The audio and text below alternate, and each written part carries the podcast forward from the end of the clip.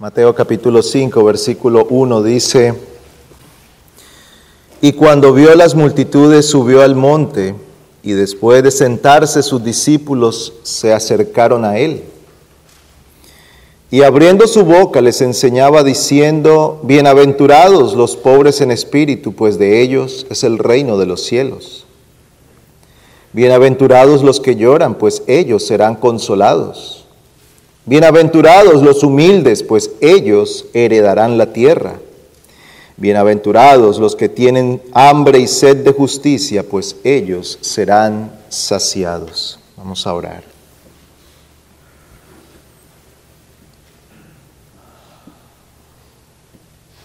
Oh Señor Dios nuestro, nos acercamos esta tarde delante de tu presencia para implorar que así como en esta mañana estuviste con nosotros y fue evidente tu presencia en medio nuestro.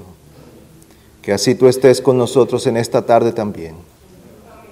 Recibe la adoración de tu pueblo e instruyenos con la verdad de tu palabra. Enseña nuestros corazones. Te lo imploramos en el nombre de Cristo. Amén. Hemos hablado de esta cuarta bienaventuranza dos domingos, los dos domingos anteriores. El Señor dice, bienaventurados los que tienen hambre y sed de justicia, pues ellos serán saciados. El Señor ha declarado una bendición especial para aquellos sobre los cuales es despertado un anhelo. El Señor está usando algo natural en todos nosotros, el hambre y la sed. Esto es natural para cada uno de nosotros. Todos sabemos lo que es tener hambre y sed. Y el Señor usa esta ilustración sencilla para instruirnos a nosotros acerca de qué ocurre en el corazón del creyente. Hemos de recordar que las bienaventuranzas son una descripción del carácter del creyente. No son una instrucción para que alguien gane su salvación, no son una instrucción para que alguien gane su entrada al cielo, sino que son la descripción del creyente. Si usted y yo queremos saber cómo luce el creyente, He aquí el Sermón del Monte, una buena descripción de cómo y qué debemos hacer, quiénes debemos ser. Pues aquí se describe al cristiano como alguien que tiene un anhelo profundo. Hemos dicho anteriormente que el hambre y la sed son necesidades que no se sacian con otra cosa que con alimento y con bebida. En el momento que alguien empieza a experimentar hambre, esta persona no será saciada con nada que no sea alimento. Tal es el caso del creyente. Cuando el Espíritu de Dios despierta el alma o le da vida nueva a aquella persona, entonces surge en él un deseo, un deseo de ser conformado a la imagen de Cristo, el deseo de ser tal como Dios quiere que Él sea. Hemos visto que la Escritura nos enseña que para esto murió Cristo para rescatarnos de la vida de pecado, para redimirnos de la esclavitud del pecado y conformarnos a la imagen de su Hijo. Para esto murió Cristo, para que ya no vivamos para nosotros, sino para que vivamos para Él. Hemos sido rescatados por su gracia para ser conformados a la imagen de Cristo.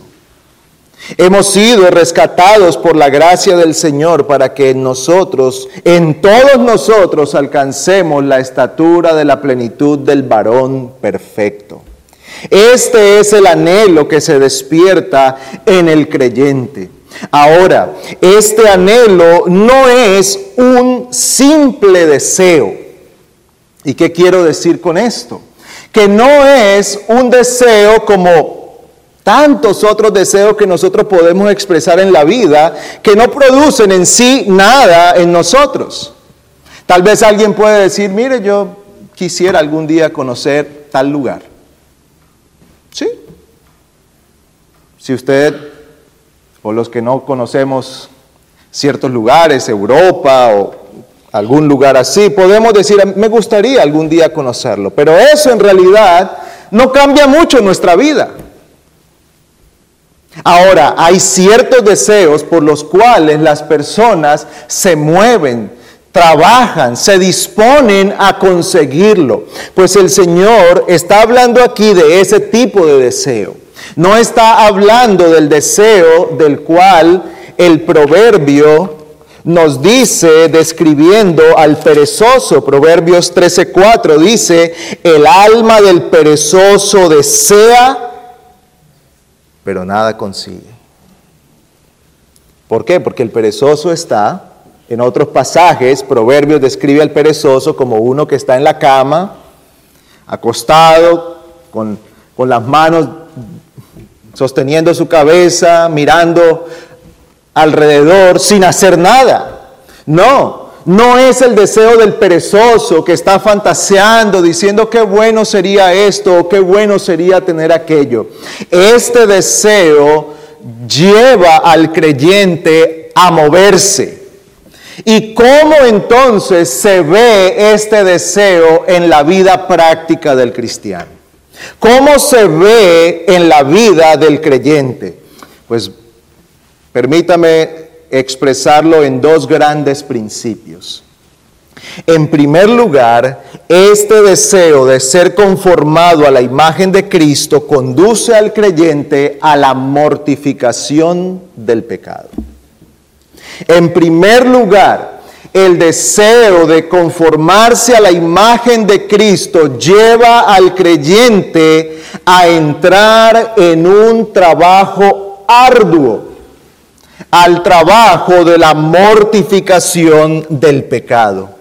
Quien quiere ser conformado a la imagen de Cristo debe empezar por conocer y tratar el arduo y difícil tema del pecado. Tenemos que empezar allí tenemos que empezar con el conocimiento de lo que la escritura dice del pecado, porque la Biblia describe la vida del cristiano como el desvestirse del viejo hombre y el vestirse del nuevo hombre. Esto es lo que escribe el apóstol Pablo a los Efesios, capítulo 4 Versículo 22 dice, en cuanto a vuestra anterior manera de vivir, que en cuanto a vuestra anterior manera de vivir, os despojéis del viejo hombre que se corrompe según los deseos engañosos y que seáis renovados en el espíritu de vuestra mente y os vistáis del nuevo hombre, el cual en la semejanza de Dios, ha sido creado en la justicia y santidad de la verdad. Hacer morir los deseos terrenales, hacer morir lo terrenal en vosotros, escribe Pablo a los colosenses. Fornicación, impurezas, pasiones desordenadas, y él sigue enumerando allí diferentes pecados que nosotros, con los que nosotros debemos tratar. Dice, pues la ira de Dios vendrá sobre los hijos de desobediencia por causa de estas cosas, en las cuales vosotros también anduvisteis en otro tiempo cuando vivíais en ellas.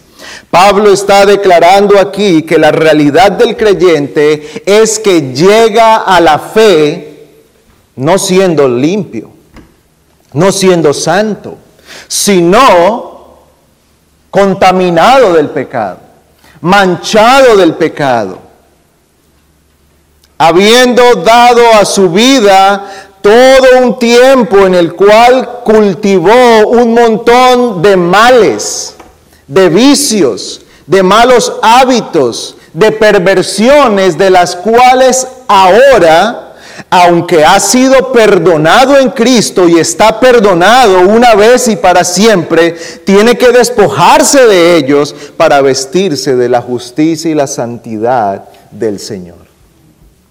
Así que la primera tarea en la cual entra el creyente que desea ser conformado a la imagen de Cristo es despojarse de aquella vida de maldad. Por tanto, considerad los miembros de vuestro cuerpo terrenal como muertos, dice el apóstol, a la fornicación la impureza, las pasiones, los malos deseos y la avaricia que es idolatría. Estoy leyendo Colosenses 3. El versículo 8 dice, pero ahora desechad también vosotros todas estas cosas. Ira enojo, malicia, maledicencia, lenguaje soez de vuestra boca. No mintáis los unos a los otros, puesto que habéis desechado al viejo hombre con sus malos hábitos y os habéis vestido del nuevo hombre, el cual se va renovando hacia un verdadero conocimiento conforme a la imagen de aquel que lo creó. El apóstol entonces describe aquí este proceso de santificación o esta conformación a la justicia que ya hemos definido como aquella conformidad con el carácter y la voluntad de Dios. Y el creyente entra en este proceso de santificación empezando por la subyugación o la mortificación del pecado. Así que aquí aprendemos un principio. Y este principio es que la mortificación del pecado que mora en el creyente es un deber incesante del cristiano. La mortificación del pecado es un deber incesante en el cristiano o del cristiano. Hermanos, la salud y el bienestar espiritual nuestro depende en gran medida de la mortificación del pecado. Mientras nosotros no nos ocupemos con toda seriedad y con toda diligencia en la mortificación del pecado, nuestra salud y bienestar espiritual estará muy debilitada. Estaremos grandemente debilitados. Tal como nosotros necesitamos tratar con la enfermedad en el cuerpo para que lo que podamos comer y traer a nosotros sea realmente beneficioso. De igual modo, en nuestra alma necesitamos hacer morir el pecado día a a día. Esa es nuestra tarea. Diariamente necesitamos mortificar el pecado. Dice el conocido texto de Romanos 8:13, porque si vivís conforme a la carne, moriréis. Mas si por el Espíritu hacéis morir las obras de la carne, viviréis. El apóstol presenta aquí solo dos alternativas. O hacemos morir las obras de la carne para vivir, o nos entregamos a ellas y morimos. Solo esas dos alternativas se ponen delante de nosotros.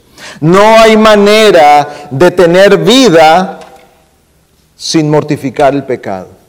No hay manera de gozar de una vida cristiana saludable, fructífera y de ir siendo conformados a la imagen de Cristo a menos que nos entreguemos a la tarea de mortificar el pecado. Y este proceso de mortificación del pecado es difícil Ahora, el hecho de que sea difícil no es imposible porque el Señor nos capacita y por eso el texto dice, si por el Espíritu hacéis morir las obras de la carne. Es decir, que es en, el, en la ayuda, en la guía y en la dependencia del Espíritu que nosotros llevamos a cabo esta tarea, porque ciertamente que es una tarea difícil, es un trabajo arduo. El enemigo es duro de morir.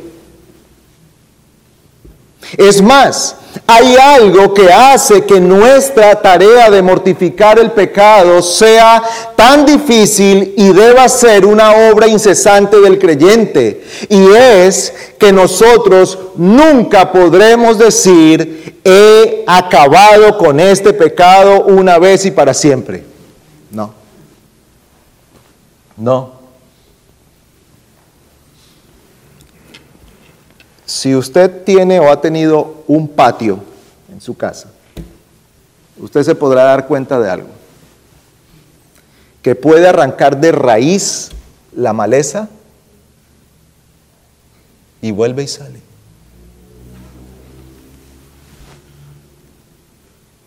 Vuelve y sale. Arrancada de raíz. Y usted puede dejar su patio pura tierra y pensar que acabó con el problema definitivamente. No.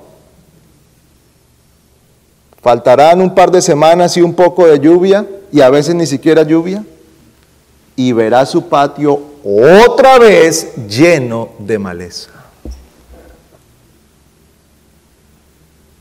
El pecado en nuestro corazón no es exterminado para siempre en esta vida. Necesitamos ejercitarnos en la mortificación una y otra vez. ¿Podemos obtener victoria sobre el pecado? Sí. ¿Debilitarlo? Sí. Tener muchas victorias sobre él de tal modo que mantengamos nuestra vida, nuestro corazón sujeto a la autoridad de Cristo? Sí. Pero ese trabajo debe ser continuo. Esa tarea tiene que seguir y seguir y seguir hasta que el Señor o nos llame a su presencia o Él regrese por segunda vez. Porque si nos descuidamos, entonces nos encontraremos que estamos dominados otra vez por el pecado. Piensen, piensen en esta situación. Una persona se arrepiente, viene a Cristo hoy y esta persona tiene evidentemente un problema de ira, es un iracundo. Pero ahora él es convencido que debe tratar con su corazón, con su pecado, y él va a tratar con su pecado de ira.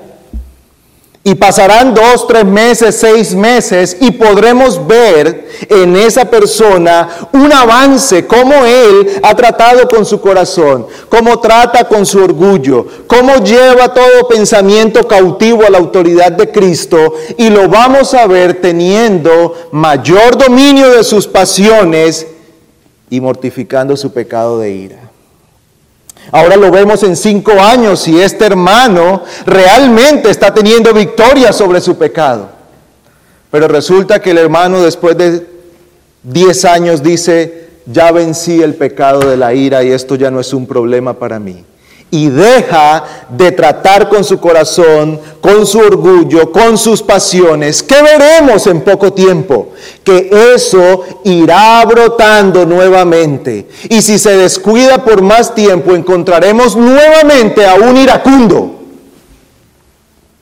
Volveremos a ver a un hombre dominado por sus pasiones un hombre dominado por su orgullo, dando rienda suelta a sus pasiones y explotando en enojo. ¿Qué pasó si ya llevaba 10 años en los que había vencido su pecado? Que se descuidó. Y su descuido lo condujo a un desvío. Nosotros necesitamos tratar con nuestro pecado y esa es una tarea que durará el resto de nuestra vida. Es debido a esto que necesitamos entonces la gracia del Espíritu de Dios. Y ese es nuestro segundo principio. Que la influencia del Espíritu sobre nosotros es indispensable para mortificar el pecado. Tenemos una tarea que nos tomará el resto de nuestra vida. Y ciertamente que es un enemigo duro de matar.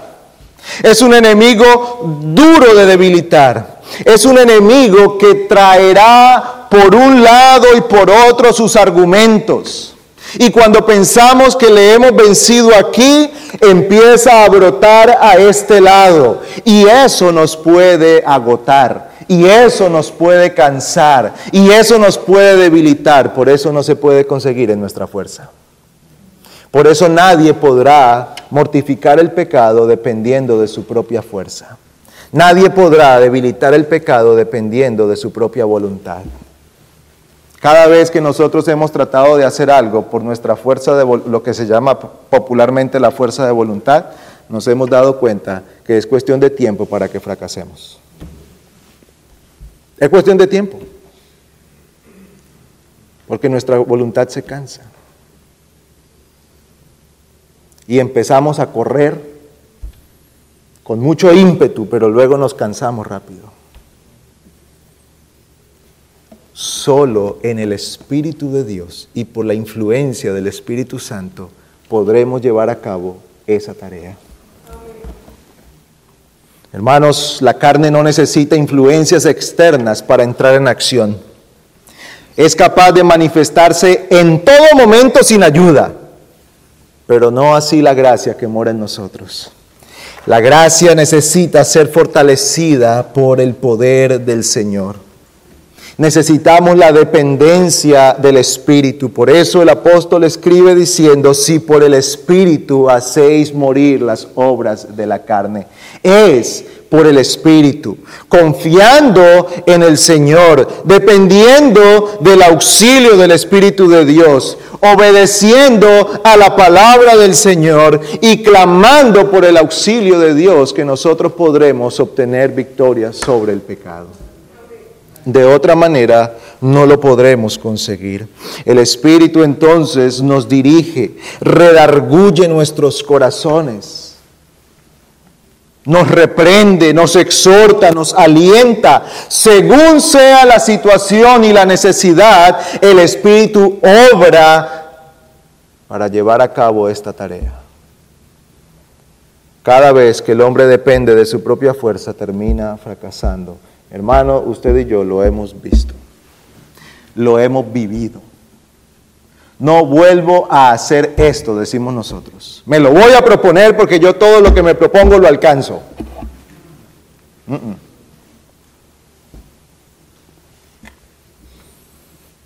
Ni siquiera seguir una dieta que es tan, que es tan sencillo. Ni siquiera ir al gimnasio al que se inscribió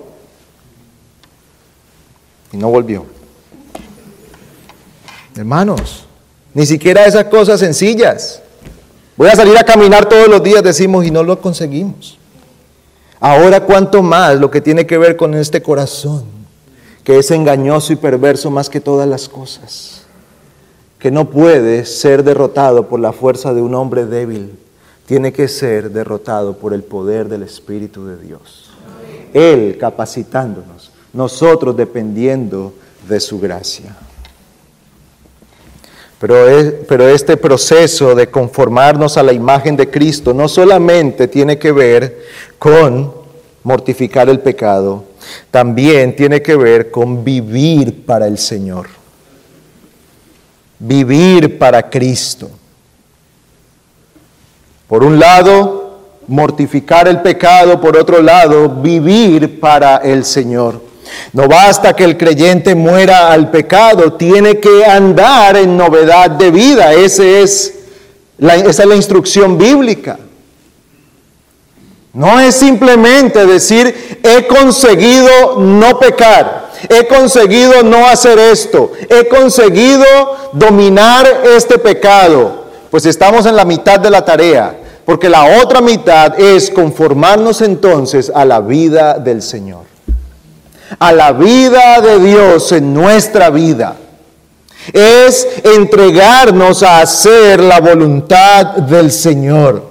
Gálatas 5:25 dice, si vivimos por el Espíritu, andemos también por el Espíritu. La gracia que Dios ha dado a los suyos concede que ellos no solamente sean perdonados de su pecado, sino capacitados para vivir para el Señor.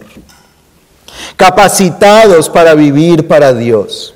El Salmo 1 es una buena descripción de esto. El Salmo 1 primero nos dice a nosotros que no hace el bienaventurado. Bienaventurado el varón que no anduvo en consejo de malo, ni estuvo en camino de pecadores, ni en silla de escarnecedores se ha sentado, pero el Salmo no termina allí, sino que en la ley de Jehová está su delicia y en su ley medita de día y de noche. Mortifica su pecado, se aparta del mal, guarda su corazón, limpia su mente, se cuida de cualquier influencia, pero por otro lado está llenando su vida de la voluntad de Dios.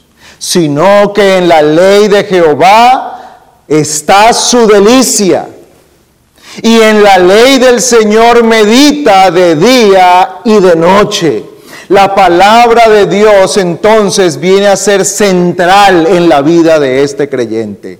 Este bienaventurado que describe el Salmo 1 es una persona que ha tomado la palabra de Dios y se ha entregado a ella para hacer todo lo que Dios quiere que él sea para hacer todo lo que Dios quiere que Él haga, para obedecer todo lo que Dios quiere que Él obedezca, para vivir como Dios quiere que Él viva. Este es el santificado. Pues este proceso de santificación o de vivir para el Señor, podemos mencionarlo en algunos principios y en primer lugar, ¿en qué consiste este vivir para Dios?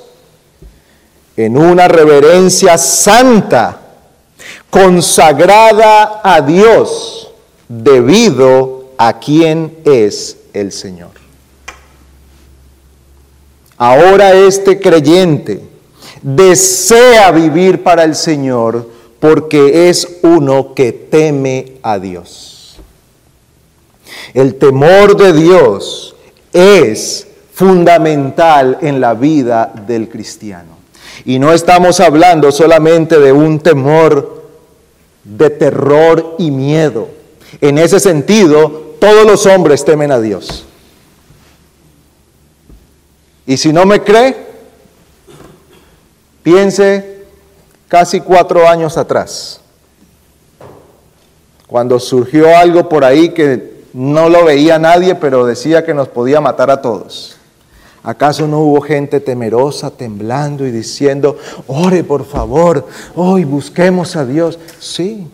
Hay una tormenta, hay una calamidad, hay un terremoto, hay una erupción de un volcán, hay un tsunami, hay una situación difícil, un huracán y la gente tiene terror del juicio de Dios, pero aquí estamos hablando del temor de Dios, aquel sentido reverente por el cual el hombre se vuelve a Dios del que habla Romanos 3:18 diciendo que no hay temor de Dios delante de sus ojos. Pero cuando la gracia de Dios actúa, entonces infunde en aquel corazón ese principio de la sabiduría que es el temor de Dios. El hombre regenerado entonces viene para ponerse a los pies del Señor, reconociendo la grandeza, la gloria, la majestad y la santidad de Dios y se humilla a los pies del Señor. Esta persona ahora vive para Cristo. ¿Cómo? Vive delante de Dios teniendo reverencia, deseando agradarle en todo, deseando ser alguien que siempre honre el nombre del Señor.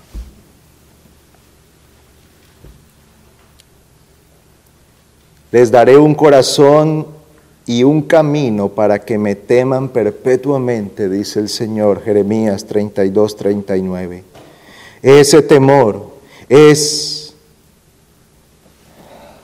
impartido por el Espíritu de Dios y conduce al hombre a vivir para el Señor. Por eso el creyente no es uno que está coaccionado por simples amenazas. Eso es un temor servil. Eso es simplemente tener miedo a los juicios de Dios. Yo vengo al culto porque si no vengo tal vez me pasa algo. Yo voy a leer mi Biblia antes de salir de mi casa porque si no me va a ir mal en el día. Eso es un temor servil. Ese no es porque quiere realmente conocer al Señor, porque quiere tener comunión con Dios. Es simplemente porque está lleno de misticismo y cree que leer la Biblia, orar, hacer un devocional, trae de alguna manera cierta buena suerte. O tiene miedo de que un juicio de Dios caiga sobre él. Ah, pero el que teme al Señor como, con el temor del que habla la Biblia es uno que dice, yo quiero agradar al Señor en todo. Yo quiero vivir para Él. Él me ha rescatado, me ha comprado a precio de sangre. No hay nada mejor que yo pueda hacer que agradar a mi Dios en todas las cosas. Eso es, en primer lugar, vivir para Dios. En segundo lugar, es un amor sincero del cual brota la obediencia al Señor. Amor sincero del cual brota una obediencia aceptable a Dios. Ese amor es el que brota de un corazón que ha sido transformado y enternecido por la obra del Espíritu para disponer su alma a entregarse al Señor. Una persona así puede decir, ¿a quién tengo yo en los cielos sino a ti? Y fuera de ti, nada deseo en la tierra. Ahora estamos hablando de alguien que lo puede decir de lo profundo de su corazón. Esa palabra la puede decir cualquier persona. Pero quien lo puede decir verdaderamente desde su corazón, este es uno que ama a Dios. Y ese amor por el Señor lo lleva a buscar agradarle y obedecerle siempre. Hermanos, el hombre no regenerado no tiene la capacidad de amar a Dios, ni desea someterse al Señor. Por eso, si usted está aquí y le molesta la idea de obedecer a Dios, y le incomoda la idea de dejar sus propios deseos para entregarse a hacer la voluntad del Señor, la Biblia dice que usted necesita un nuevo corazón que solo Cristo, por el poder del Espíritu, le puede dar. No se consigue por voluntad propia. No se consigue porque me voy a proponer amar a Dios. No, tal cosa es superficial, es mentirosa. Es el Espíritu de Dios transformando el corazón, poniendo aquel amor que brota de las entrañas por Dios. Es un amor que brota de lo profundo del ser y que se manifiesta en cómo piensa de Dios, cómo quiere agradarle a Él, cómo recibe su palabra, cómo anhela hacer su voluntad. Esta vida de obediencia es una vida que brota de amor por Dios.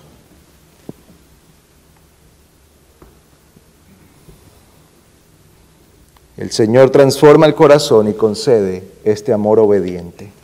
En tercer lugar, vivir para el Señor se manifiesta en el sometimiento a toda la voluntad de Dios. No es un sometimiento selectivo. No es un sometimiento en el cual el hombre pone las condiciones, es un sometimiento en el cual el hombre viene y dice, Señor, ¿qué quieres que yo haga? Habla que tu siervo escucha. Aquí estoy, Señor, ¿qué quieres de mí? No solo se somete a las partes de la voluntad de Dios que le son agradables, sino también en aquellas que pueden llegar a ser adversas y que lo confrontan con lo que más ama. Está dispuesto, dispuesto a amar a Dios, poniendo de lado aquello que ha sido su amor, su deleite, que ha sido su ídolo, para entregarse a hacer la voluntad de Dios. Hermanos, cuando nosotros encontramos a alguien que intenta ponerle condiciones al Señor, el tal no se está sometiendo a Dios. Sí, yo, yo estoy bien con, con los otros nueve mandamientos, con el cuarto no. Yo creo en la ley de Dios, pero de, los otros nueve mandamientos, el cuarto mandamiento, acuérdate del día de reposo, no, ese no. Yo obedezco a Dios en esto, pero en esto yo todavía sigo haciendo mi voluntad. No, vivir para el Señor es entregarse completamente a Él. La santificación entonces significa conformarnos a la voluntad del Señor, de poner nuestro deseo de hacer nuestra voluntad para sujetarnos a la voluntad completa de Dios. Mortificamos el pecado, abandonamos nuestro deseo y nos entregamos a hacer la voluntad de Cristo. Y en cuarto lugar, esta vivificación o este vivir para el Señor se expresa por medio de ocuparse del Espíritu. Es decir, entregarse a someterse a la guía del Espíritu. Y hermanos, esto no es un asunto místico no es de sensaciones fríos o calores, es de entregarse diligentemente a conocer la palabra del Señor. ¿Quiere usted ser guiado por el Espíritu de Dios? Entonces dedíquese con toda diligencia a conocer cuál es la voluntad del Espíritu. He aquí la voz del Espíritu. ¿Quiere usted que Dios le hable? Abra la palabra del Señor venga con disposición a escuchar la predicación del Evangelio. Acuda con anhelo, Señor, háblame, háblanos en este día. Por eso oramos, hermanos, no es un simple formalismo cuando los miércoles oramos que el Señor nos hable en la predicación del domingo. No, es que realmente anhelamos que el Señor traiga la verdad y alumbre nuestro entendimiento que nos conduzca a conocer cuál es su voluntad, que saque a la luz nuestro pecado para que acudamos a Él en arrepentimiento, que nos ocupemos todos los días de nuestra vida a meditar cuál es la voluntad de Dios para mí en esta situación. ¿Cómo quiere Dios que yo responda frente a esta situación en mi trabajo, en mi casa, en mi salud, en mi vida familiar, en mi vida laboral? ¿Cómo quiere Dios que yo responda frente a esto? ¿Cómo, qué dice la palabra del Señor acerca de qué he de hacer en esto? Hermanos, eso es atender la voz del Espíritu. el Señor nos ha bendecido concediéndonos su palabra, su revelación y nos ha dado pastores que nos dirigen y nos instruyen en la verdad. Hermanos, hagamos uso de lo que el Señor nos ha dado. Que hemos visto entonces en este día que tener hambre y sed de la palabra o de ser conformados a la imagen de Cristo se hace evidente en la mortificación del pecado y en vivir para el Señor. Unos, algunos principios prácticos finales. En primer lugar, hermano, esfuércese diariamente por mantener un sentido de lo atroz que es el pecado. Nunca podremos enfrentar correctamente el pecado si no creemos en la pecaminosidad del pecado, en la maldad del pecado. Nosotros hemos crecido bajo pecado. Hemos nacido esclavos del pecado y hemos nacido dándole poca importancia al pecado. Por eso cada rato nosotros escuchamos o aún decimos, pero ¿por qué ponerle tanto a eso? No, no hemos oído nosotros eso, pero solo fue, un, solo fue una palabra. Mire, entienda, solo fue un momento en el que yo eh, exploté en enojo, pero mm, tú sabes que yo no pienso así. ¿Por qué le damos tanta importancia a esto? Hermanos, porque no hemos entendido correctamente la maldad del pecado, la perversión del pecado. Y necesitamos clamar al Señor, Señor, ayúdame a ver el pecado como tú lo ves, no como el mundo lo ve. Cada vez el mundo está viendo con menos maldad el pecado. Ahora ya justificamos muchas cosas que 20, 30, 50 años atrás se veían muy mal. Ahora ya no se ven tan mal. Y si pasan 10 años más, nos daremos cuenta que ya menos maldad se va a percibir. Pero nosotros no podemos ir con la corriente del mundo. Tenemos que ver el pecado como el Señor lo ve. El mundo dice que es una mentira piadosa. La escritura dice que es mentira.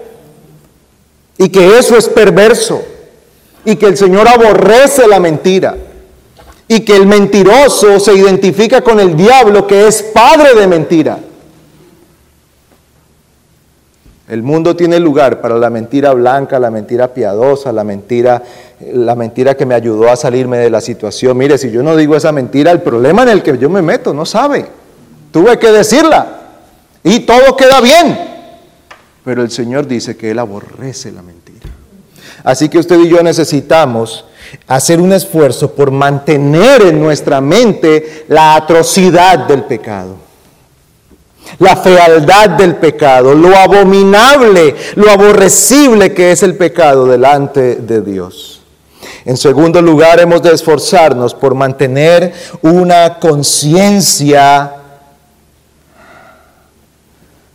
bajo la vista de Dios. Es decir, que estemos conscientes que estamos delante de los ojos de Dios en todo tiempo. Esto nos ayudará en la mortificación del pecado. Esa fue la respuesta de José a la mujer de Potifar. ¿Qué le dijo José? Génesis 39, ¿qué le dijo? Mira, tu marido me ha permitido a mí muchas cosas aquí, pero solo me ha negado a ti, porque tú eres su mujer.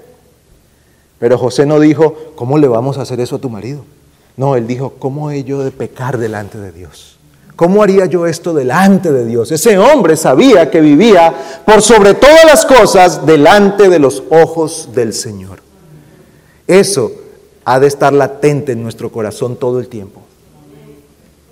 No importa si estoy 50 metros bajo tierra, oscuridad total y solo, Dios está presente.